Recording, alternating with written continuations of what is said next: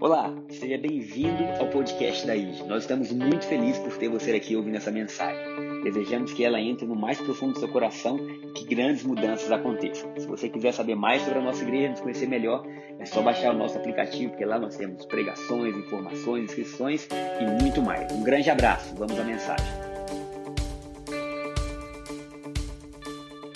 E hoje o tema da nossa pregação é Hoje se cumpre. Será que você pode falar no seu lugar isso? Hoje se cumpre. Eu gostei que a Chala falou para a Tielzinha aqui na frente. Se você tiver acompanhado de alguém, fala para essa pessoa: hoje se cumpre. Sabe, existem promessas de Deus, promessas que foram liberadas, orações, palavras, que talvez a gente não estivesse nem vivo quando elas foram liberadas. Mas elas pairam sobre nós, esperando um lugar para aterrizar. E eu quero declarar que hoje se cumpre.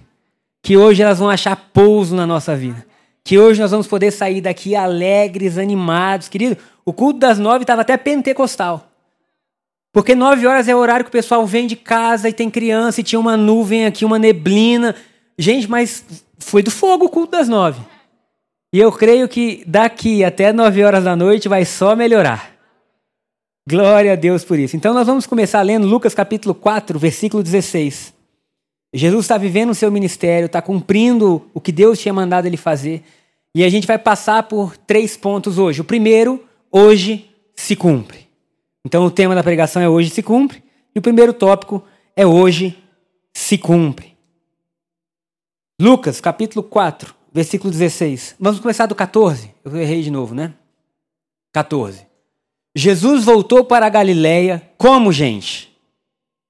Ah, não apareceu para vocês aqui, né? Só para mim lá. Então vai lá. Jesus voltou para Galiléia como, gente? Como? Vocês já imaginaram que Jesus é Deus? E mesmo ele sendo Deus, o Espírito Santo pairou sobre a vida dele para ele fazer coisas maravilhosas? Está escrito que Jesus volta para Galiléia no poder do Espírito. E eu declaro sobre a sua vida que é tempo de você viver no poder do Espírito Santo.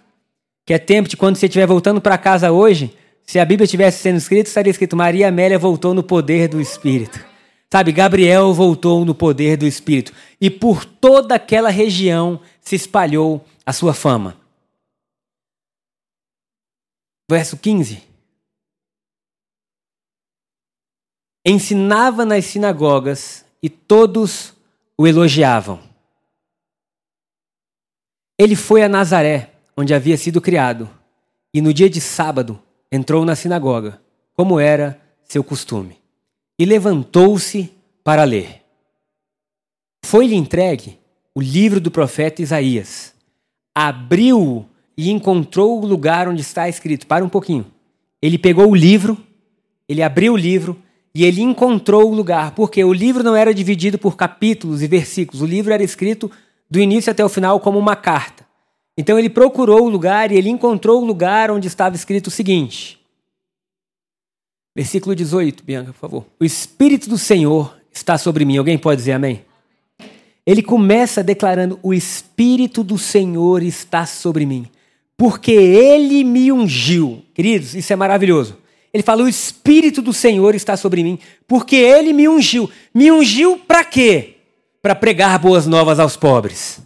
Ele me enviou para proclamar liberdade aos presos e recuperação de vista aos cegos, para libertar os oprimidos e para anunciar o ano da graça do Senhor. Alguém diz amém? Jesus está dizendo: o Espírito do Senhor está sobre mim para algo. Deus está mudando sua vida, Deus está repousando sobre você, o Espírito Santo habita em você, não para que isso pare em você, mas para que agora, através de você, uma missão seja cumprida. Para que agora, através de você, algo aconteça. Queridos, Jesus está dizendo: o Espírito do Senhor está sobre mim para. Olha que coisa linda, ele não falou: o Espírito do Senhor está sobre mim para que agora eu possa viver os meus sonhos. O Espírito do Senhor está sobre mim para que agora eu tenha abundância de recursos. O Espírito do Senhor está sobre mim para que agora eu possa. Não, não. O Espírito do Senhor está sobre mim para que agora eu seja uma resposta. Para que agora eu restaure o que estava quebrado, para que agora os que estavam cegos voltem a ver. Meu irmão, Deus deseja encher tanto a sua vida que você nunca mais viva só para você. Que você não pare mais pensando no que pode acontecer comigo, mas o que pode acontecer através de mim. Não o que Deus pode fazer em mim, mas o que Deus pode fazer agora através de mim na vida de tantas pessoas. Jesus está dizendo: Eu sou Deus, eu vim, eu nasci da Virgem Maria, glória a Deus por isso. Para Jesus deve ter sido difícil, né? Sair do lugar onde ele é exaltado de eternidade a eternidade pelos anjos tornar criança. Igual elas estavam ali no louvor, mas foi o que aconteceu. Com 30 anos de idade, ele começa a anunciar e a pregar, e agora ele fala assim: mesmo sendo Deus, o Espírito Santo está sobre mim. E ele está me levando a fazer coisas que até então eram impossíveis. Se prepara, querido, nós vamos viver o impossível. Nós vamos visualizar, nós vamos viver, vivenciar coisas que até então era difícil. E ele continua a passagem, Lucas, o médico, Lucas que tinha se encontrado com Paulo em uma das suas viagens missionárias, e ele era muito racional e ele tentou fazer um relato de tudo que tinha acontecido para poder explicar para a sociedade que tinha dúvidas qual era o passo a passo de Jesus. Lucas continua dizendo então assim: então ele fechou o livro, devolveu ao assistente da sinagoga e assentou-se. Na sinagoga, todos tinham os olhos fitos nele. Esse versículo é o versículo que vai mudar a nossa história. E ele começou a dizer-lhes: Hoje se cumpriu a escritura que vocês acabaram de ouvir. O que ele estava dizendo é Isaías profetizou isso 550 anos atrás. Quantos anos atrás, gente? 550 anos Israel esperando o que o profeta messiânico chamado Isaías tinha profetizado. Então Isaías para o povo judeu era o profeta que falava das boas-vindas, ou das boas novas, ou daquilo que o Messias inauguraria. E aí vem Jesus, cinco séculos depois, mais ou menos, abre o livro e fala: hoje se cumpriu. Oh, glória! Ele estava dizendo para aquele povo: não é amanhã, não é depois de amanhã, é hoje. Será que você pode falar aí no seu lugar? É hoje? Sabe, tem coisa na nossa vida que não adianta só a gente ouvir, a gente tem que tomar posse. Antigamente nas igrejas a gente dizia assim: eu recebo. Quem lembra dessa fase, né? Tudo que estava pregando alguém fazia: eu recebo, recebo, né? Tem coisa que está pairando, e Jesus falou assim: olha, hoje, diante dos olhos de vocês, o que os pais de vocês esperaram, o que os avós esperaram, o que os tataravós esperaram, eu estou dizendo que hoje se cumpriu. Glória a Deus por isso. É interessante que Deus nos unge para que agora, através da nossa vida, através do Espírito Santo, a gente nunca mais viva uma vida parada na gente. E Deus vai usar todos os meios possíveis para fazer isso acontecer. Eu citei um rápido exemplo no primeiro culto, eu vou repetir para vocês. Há um tempo atrás eu estava na igreja e eu ainda não tinha o costume de pregar tanto. Então eu mais assistia. E no meio da igreja eu estou assistindo, vem uma pessoa e fala: Deus mandou eu te abençoar. E me entregou um envelope. Hoje em dia, a maioria é por Pix, né? A pessoa fala: Deus mandou eu te abençoar. Qual o seu Pix? Mas há uns anos atrás, o envelopezinho, quando vinha pesado, você dava glória a Deus forte. E aí eu peguei aquele envelope e falei, ô oh, Jesus, obrigado, né? E eu louvor cantando, e eu glorificado seja o teu nome, Deus. No meio do louvor, eu ouço uma voz que tirou minha alegria. E a voz era assim: essa oferta não é sua, é do Rodrigo. E aí eu fiz como todo cristão verdadeiro faz: arreda Satanás. Não é a voz de Deus, não, né?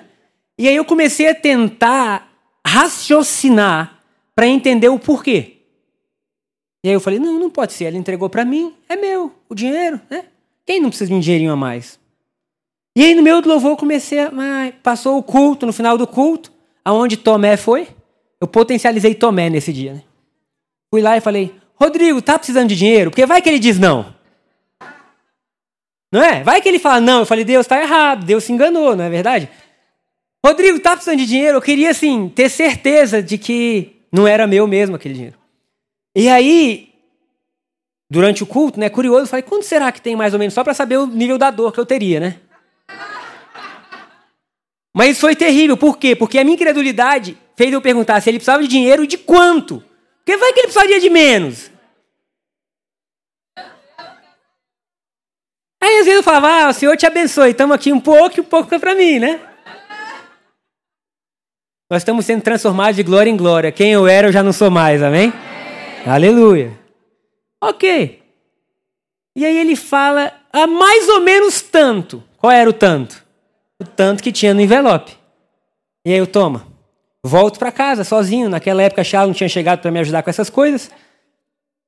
E eu pergunto para Deus assim: Deus, se, se desde o início você sabia que era do Rodrigo, por que não mandou a pessoa sair do lugar que ela estava e entregar diretamente para o Rodrigo?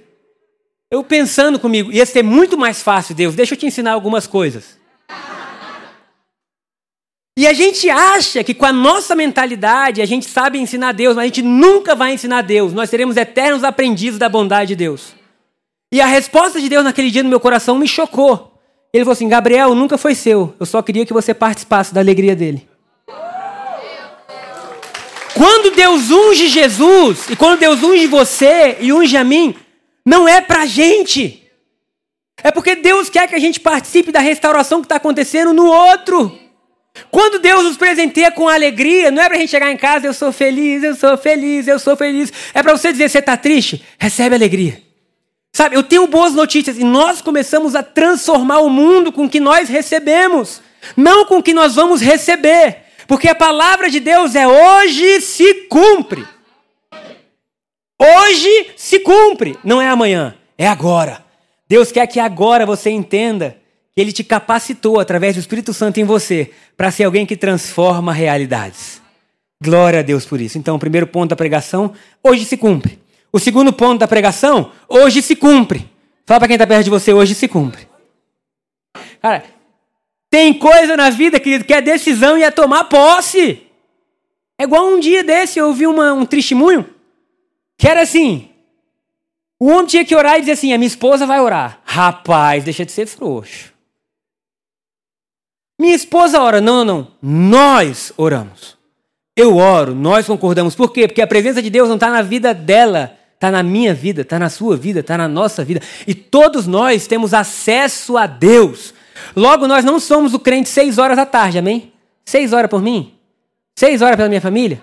Seis horas pelo meu filho?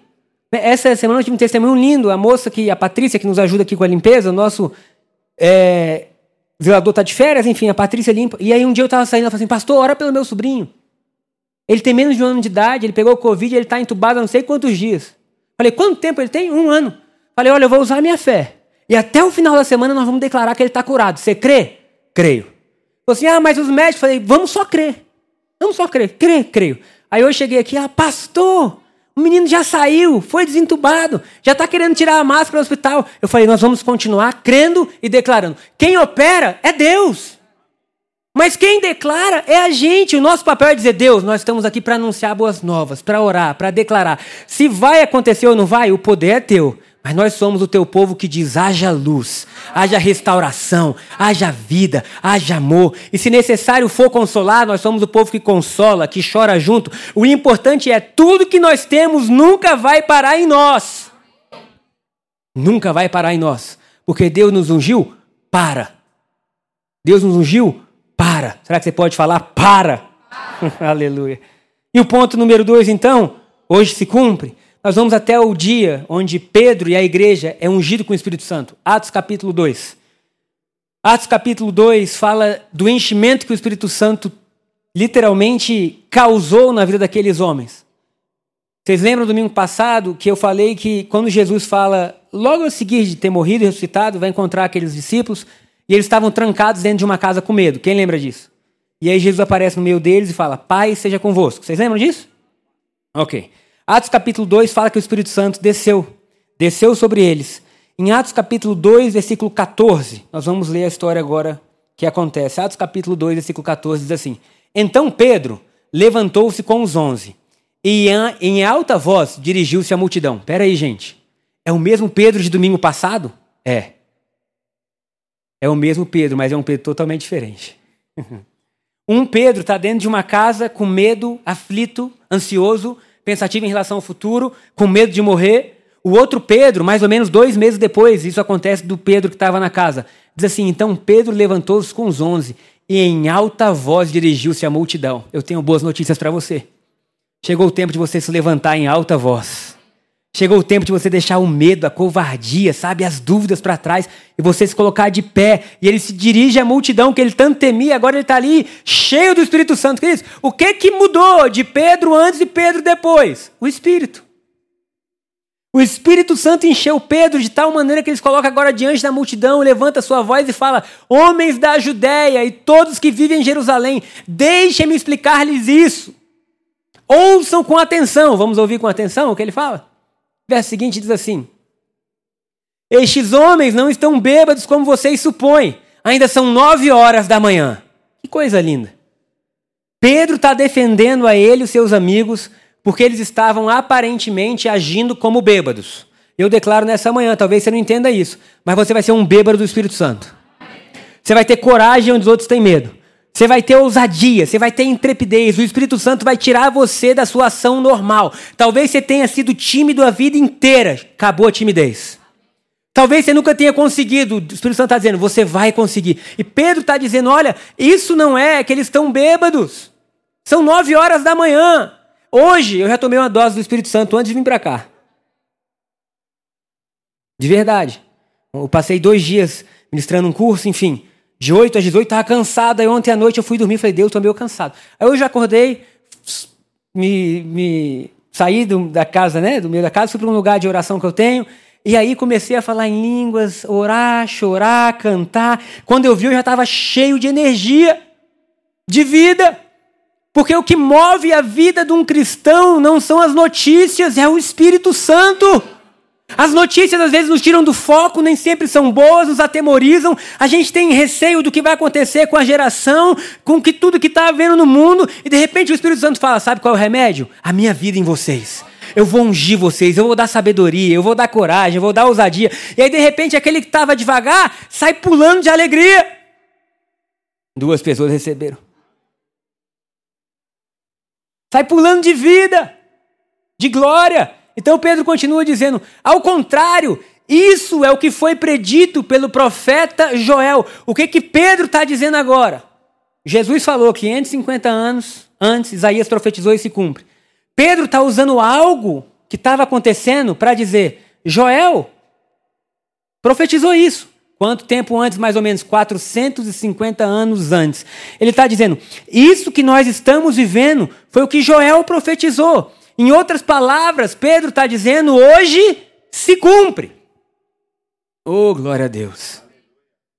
Pedro está dizendo: hoje se cumpre, nós não estamos inventando algo. Deus tinha um caminho e nós entendemos que esse é o dia de nós vivermos esse caminho.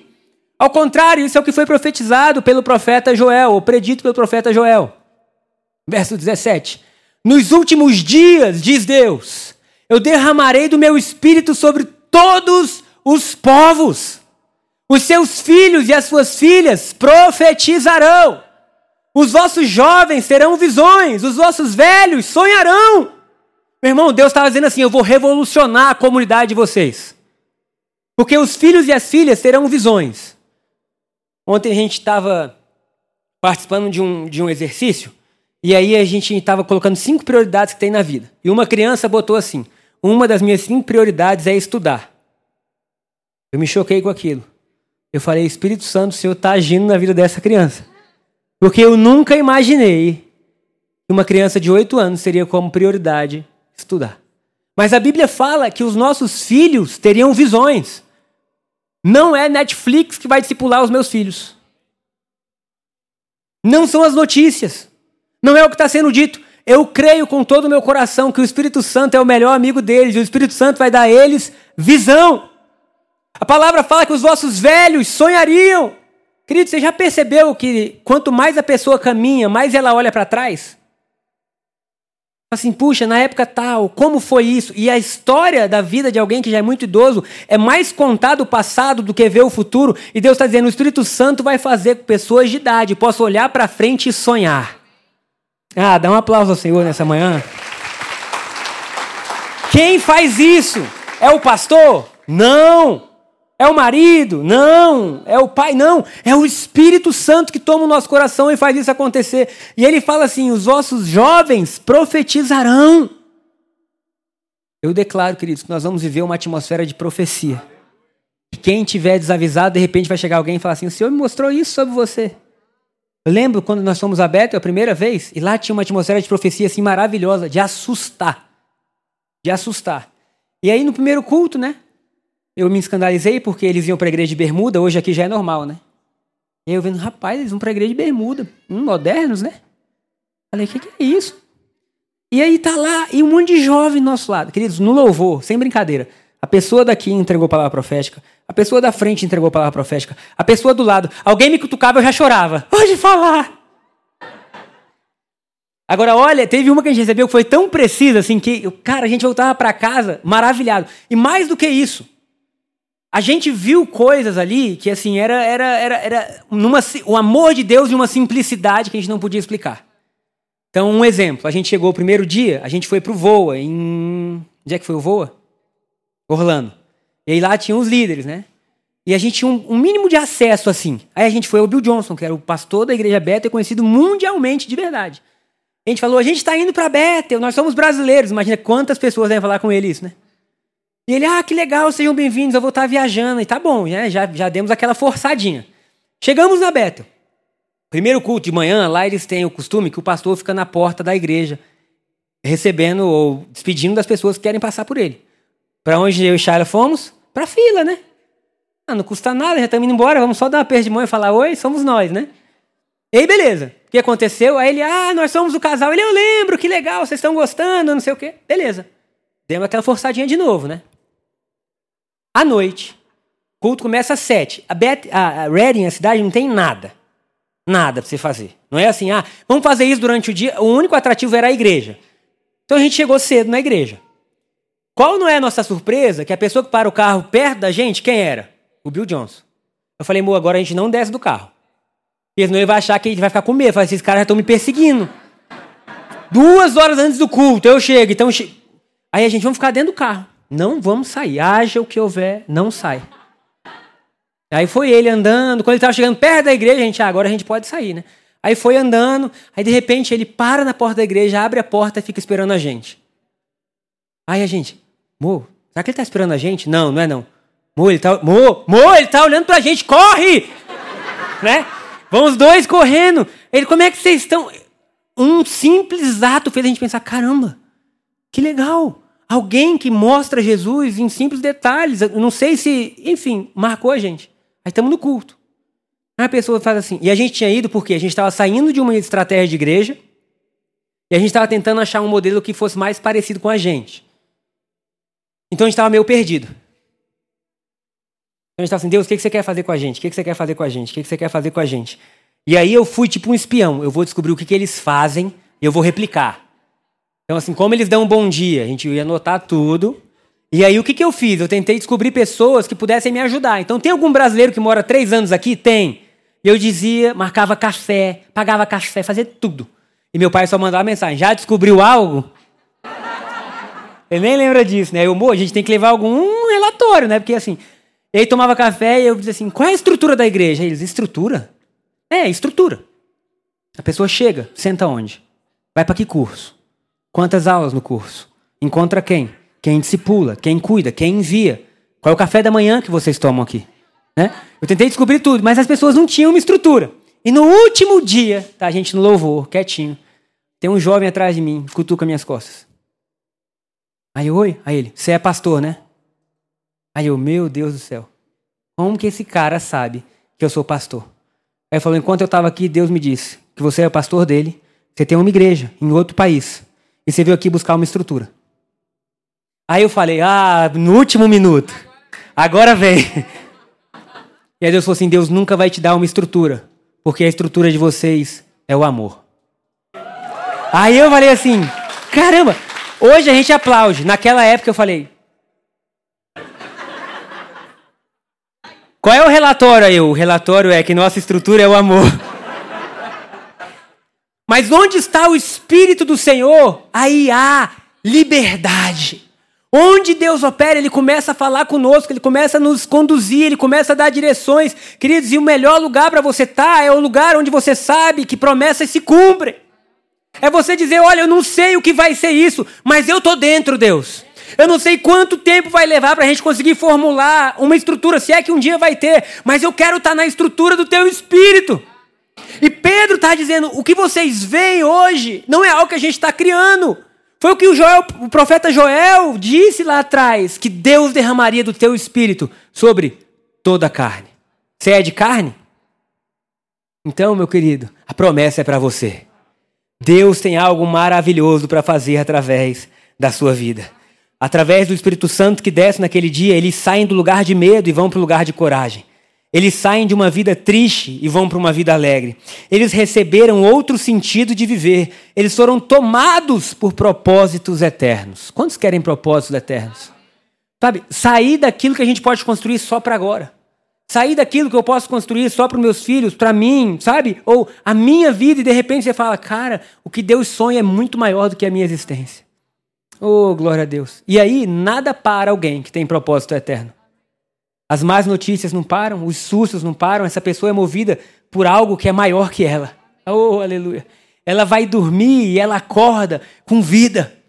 Hoje, né, eu fui surpreendido de novo com a bênção da ponte fechada para deixar o pastor com paz no início da manhã. Foram 42 quilômetros até chegar aqui, porque eu saí do final do Lago Norte, cheguei aqui, não deu, enfim. E aí estava tocando aquela música do Alessandro Boas, né? Eu ainda tenho fome. E ele chora na música. Eu ainda. Cara, e eu vinha no carro chorando e eu disse assim: Deus, queima esse fogo em nós de tal maneira que a gente nunca perca essa paixão. Sendo o caminho mudado, sendo fácil chegar, sendo longe, que o nosso coração esteja ardendo com lágrimas pela presença de Deus. Queridos, Deus deseja usar a gente para uma transformação. Nunca vai faltar, nunca vai acabar. O nosso Deus é maravilhoso. Ele está recrutando gente para o time dele. E é hoje, hoje se cumpre. Nós não somos os mais qualificados, nosso currículo não é brilhante, mas ele disse sim para a gente. O que, que a gente diz de volta? Sim, eis-nos aqui, envia-nos a nós. É como um exemplo que eu vi um tempo atrás de uma pregação, o pai que estava empurrando o carro, lavando o carro, né, cuidando do carro, e o filho pequenininho chegou e disse: "Posso te ajudar?" E aí o filho ficava ah, fazendo uma força para empurrar o carro. O pai precisava do filho. Mas quando acabou tudo, o filho virou para o pai e falou: Grande trabalho fizemos hoje. E a gente termina o dia dizendo: Deus, grande trabalho fizemos hoje. Grande trabalho, Deus, que coisa maravilhosa que a gente fez. Tudo vem dele, é por ele, para ele, mas ele usa a gente. E Deus está querendo pessoas que estejam disponíveis para sonhar, para chorar, para se doar, para rir, para compartilhar, para ouvir o sussurro do Espírito Santo e dizer sim. Terça-feira, antes do Gálatas, Vou citar o exemplo dele, mas ninguém pode contar que eu citei. E ele não pode ver o vídeo do Espírito Santo depois no YouTube. Ele é a pessoa que mais grita no louvor. Quem é ele? O Aníbal, que senta aqui na frente. O carioca. De repente, no meio do louvor, ele. Eita glória! Como pode ser tão pequenininho e ter a voz tão forte? Terça-feira eu estou em casa. E aí eu estou me arrumando para vir aqui para noite. E aí eu senti aquele desejo que eu sei que foi Deus. Como eu sei que foi Deus? Foi um desejo incomum. E eu falei assim: pega a roupa, Pega tênis, pega coisa, leva tudo pro Aníbal. Mas como não foi tão forte, o que eu fiz? Esqueci. Você ri, né, Anis? E aí eu chego aqui, parece pegadinha de Deus. Qual foi a primeira pessoa que chegou na igreja? O Aníbal. E aí vem ele pequenininho. Eu não sei o que ele tem, ele me vê, ele baixa a máscara. Meu pastor! E eu, Aníbal do céu, rapaz, você sabe que eu pensei em você hoje à tarde. Eu não sei por que raio de coisa ele falou. Você acredita que eu tive que usar o tênis da minha sobrinha hoje? Falei, Senhor, se queres me maltratar, estás conseguindo. E eu abracei ele falei, rapaz, mas aconteceu algo poderoso. Hoje eu pensei em você, eu não falei o que era. Chegou a noite aqui. E aí eu falei assim, Aníbal, quem estava aqui no Gatas? Falei, Aníbal, engraçado, hoje Deus mandou separar um monte de coisa para você. E aí ele se emocionou, Falou assim, pastor, essa semana eu orei pedindo, Deus, levanta alguém para me abençoar. Que eu estou precisando de coisa. Olha que Deus é esse que vai assim, Gabriel, está disponível? Ah, que coisa linda. Gabriel está disponível e Deus está sussurrando com cada um de nós. Porque eu citei uma situação que eu pude ver, mas existem milhares ao nosso redor de pessoas que precisam de alegria e está dizendo: Deus, usa alguém de pessoas que precisam de esperança. Deus usa alguém. De pessoas que estão, às vezes, precisando de sei lá do que. E Deus está dizendo assim: igreja, vocês podem ouvir. E a gente está dizendo de volta: nós podemos, Deus. Pode usar. O que, que eu fiz? Cheguei em casa e eu quero dizer algo para vocês. Nem, nem sempre é fácil ouvir a voz de Deus fazer, não. Porque no início do ano eu tinha um monte de coisa para dar. E eu dei. Eu abri o armário e falei assim: quais são as coisas que eu uso uma vez no ano ou duas no ano? Eu dei tudo. Tudo. Tênis, sapato, gravata, tudo que eu podia, eu dei. Resumindo, hoje eu tenho coisas que eu uso. Hum. Então eu falei, cara, eu vou dar um tênis. Aí eu, não. Vou dar dois tênis. Eu, não, não. Dois tênis não, porque esse tênis aqui é mais arrumado. ele precisar malhar, ele vai precisar de um de malhar. E aí, separei um de malhar. E aí eu comecei a separar coisas que para mim tinham algum sentido. Não eram mais roupas que eu não usaria. E o engraçado é que, mesmo sendo assim, quando estava tudo pronto, meu coração se encheu de tanta alegria. E aí eu lembrei do versículo: mais bem-aventurado é o que dá do que o que recebe. É por isso que Deus é a pessoa mais feliz do mundo, porque bem-aventurado significa mais do que feliz. E Deus está dizendo: eu dou para vocês a chuva, o sol, a vida. Eu dou para vocês saúde, alegria. Cara, nunca vai faltar alegria em Deus. E por isso, nunca vai faltar alegria na gente. Vou contar, vou continuar contando o testemunho dele. Ele veio do Rio de Janeiro. A irmã dele perdeu o marido. Uma das suas sobrinhas está passando por um processo de cura de depressão. Declaramos já a cura total. E aí ele saiu do Rio e veio ajudar a irmã, largou tudo lá e veio ajudar a irmã, estava sem emprego. Um dia ele parou para mim e falou: Pastor, ora por mim. Carioca é assim, é o tempo inteiro. Eu acho que ele já falou mais comigo do que todos vocês. Toda vez, pastor, ora por mim, ora por mim. Pastor, uma tristeza no meu coração, eu preciso de algo. E aí ele falou comigo assim: Eu queria tanto abrir um lava-jato. E ele ficava: Eu quero lavar seu carro, eu quero lavar seu carro. Mas quando eu venho para cá trabalhar, eu venho pra cá, eu não posso deixar o carro lá e vir andando, que ele mora aqui perto, na casa da irmã. E aí ele pediu tanto que o pessoal do Edifone falou, pastor, pelo amor de Deus, deixa o seu carro lá, senão ele não vai parar. Alguém te busca lá e te traz. E quando acabar o período de trabalho, alguém te deixa lá, você pega o carro e vai embora. Pastor, não é nem mais por ele, é pela gente. Falei, amém. Fui. E aí chegou lá e ele falou assim: Eu tô com um sonho de um lava-jato, eu preciso fazer alguma coisa, deixa eu limpar, deixa eu limpar. Aí, quem lembra, um domingo que eu falei assim: Eu não quero indicar mais ninguém da igreja. Quem estava aqui? Beleza. E ele falou assim, pastor, se você souber de alguém, eu falei, eu vou ficar quieto. Essa semana o Nelson está ali, levanta a mão aí, Nelson. Falou assim, pastor, eu sei que você falou que não indicaria mais ninguém, mas eu estou sentindo no meu coração de perguntar. Quando Deus quer fazer, meu amigo, ninguém segura. Ele falou assim, eu estou abrindo um lava-jato. Tem alguém que você acha que pode me ajudar? E naquela semana eu tinha orado, Deus, eu não consigo ajudar ele. Eu não, eu não posso, eu não, eu não posso dar para ele, eu não tenho condição, mas você pode. Eu falei, é o seguinte, Serginho, ou Nelsinho, eu vou só dizer alguém, mas depois é você com essa pessoa, você que vai dizer a hora, se ela trabalha bem ou não. Eu vou só facilitar. E aí, beleza. Aí, hoje ele chegou ali e falou, pastor, ele chega lá todo dia antes. Me manda mensagem dizendo, já cheguei, Obrigado, meu Deus, pela bênção. E aí ele está cuidando do Lava Jato, trabalhando com tanto amor. E aí ele me perguntou assim: todo mundo que chegar, será que eu posso falar de Jesus rapidinho? E aí o Nelson falou assim: não é? Ele está ali, ó. Falou assim: faz o seguinte, fala de Jesus tanto que você quiser. Se você quiser fechar o Lava Jato fazer disso aqui uma igreja, pode fazer. Por que, que eu estou falando tudo isso? A gente não sabe o que vai desdobrar a partir daqui.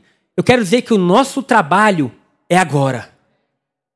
É hoje. O que a gente pode fazer não é amanhã. Deus chama a gente para hoje. Queridos, a Bíblia fala que a gente não sabe o que acontece depois, mas cada dia as misericórdias se renovam. É hoje, é agora. Oh, glória a Deus. E por fim, o último ponto da pregação também é hoje se cumpre. Será que você pode falar no seu lugar? Hoje se cumpre. Se você estiver animado, fala para quem está perto de você, profetiza. Hoje se cumpre. Sabe? Aleluia. Quero declarar algo. Até agora foi só um ensaio das nossas vidas. Profetiza para quem está do seu lado. Fala assim, eu estava só ensaiando.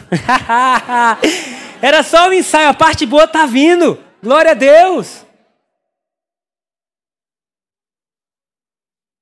E hoje, enquanto eu estava tendo o meu rápido momento com o Espírito Santo, de manhã, antes de vir, eu lembrei que no início da igreja tinha um banner. Não liga não, gente. Elas levantam assim só porque elas estão filmando tudo para o YouTube. Vamos aplaudir o pessoal da comunicação? Elas pregam junto agora. O culto das mãos é assim, porque sai no YouTube, é Vitória. E eu lembrei que no início da igreja, há 21 anos atrás, na Asa Norte, o que a gente viveu como igreja nos últimos anos foi muito grande. Mas no início, eram 10 pessoas, talvez. E tinha uma placa azul. E tinha visão, missão. E o versículo que estava na placa era Isaías 58, 12. E eu quero só declarar sobre nós hoje hoje se cumpre, não é para amanhã. As promessas, as orações que existiram antes da gente vai se cumprir na gente. Nós não vamos deixar que os nossos filhos façam, nós vamos fazer. Oh, glória a Deus. A gente não está esperando a próxima geração. Ah, não, porque é a próxima geração. Nós somos a geração. Glória a Deus. Diz assim, Isaías 58, eu vou começar a ler antes, tá? Em vez de Isaías 58, 12, eu vou começar do 4, nós vamos até o 12. Então, antes de. Pode soltar aqui? Antes de, de, começar a ler, eu quero que vocês lembrem que Jesus disse: Hoje se cumpre, eu vim. Eu sou a pessoa que está preparada para transformar uma velha aliança e deixar ela para trás em algo totalmente novo uma nova aliança.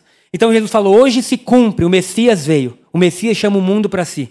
Depois disso, Pedro fala: O Messias veio, o mundo está sendo chamado e o Espírito Santo desceu. Oh, glória a Deus. O Espírito Santo desceu e a gente pode ver coisas maravilhosas hoje. Então, olha o que diz Isaías 58, 4. Seu jejum termina em discussão e rixa, e em brigas de socos brutais. O que Deus estava dizendo? Que até o jejum, quando ele é mal feito, ele gera comparação. Um jejua três dias, aí vem o outro e fala: Eu jejuei sete. Aí o outro irmão desavisado, 40 dias, só na água, no deserto. E até o jejum, que era para ser algo para Deus, termina em soco e rixa, em briga, para ver quem jejua mais, quem ora mais, quem lê mais a Bíblia. E Deus está dizendo: vocês não podem jejuar como fazem hoje e esperar que a sua voz seja ouvida no alto. Versículo 5. Será esse o jejum que escolhi? Que apenas um dia o homem se humilhe, incline a cabeça como um junco e se deite sobre pano de saco e cinzas? É isso que vocês chamam de jejum? É isso que vocês chamam do dia aceitável do Senhor? O jejum que desejo não é este?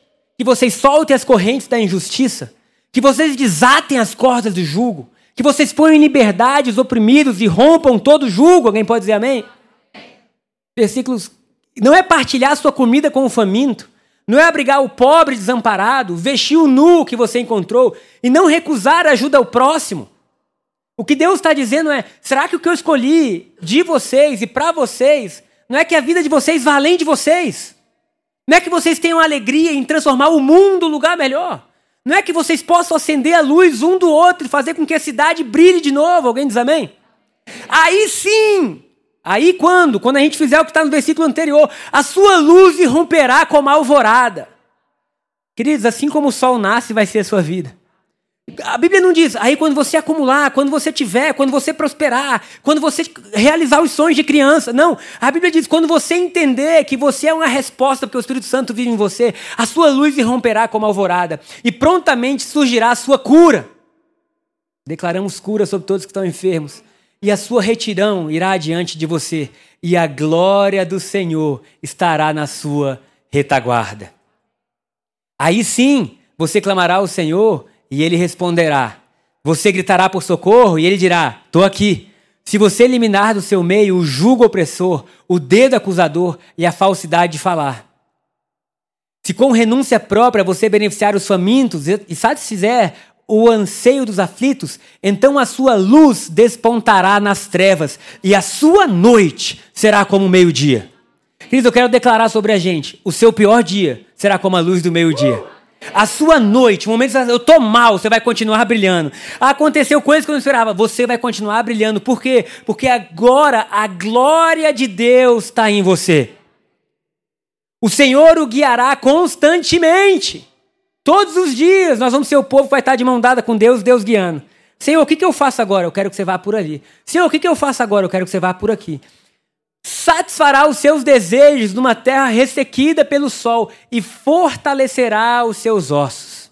Queridos, por mais que a terra esteja ressequida, Deus vai satisfazer os nossos desejos e fortalecerá os nossos ossos. Você será como um jardim bem regado, como uma fonte cujas águas nunca faltam. E aí o versículo seguinte, só para a gente declarar que hoje se cumpre, que era aquilo que estava lá atrás, mais de 20 anos. Seu povo, nós, reconstruiremos as velhas ruínas e nós restauraremos os alicerces antigos. Nós seremos chamados reparadores de muros, restauradores de ruas e de casas. Quem pode dizer hoje se cumpre? Glória a Deus e um aplauso ao Senhor.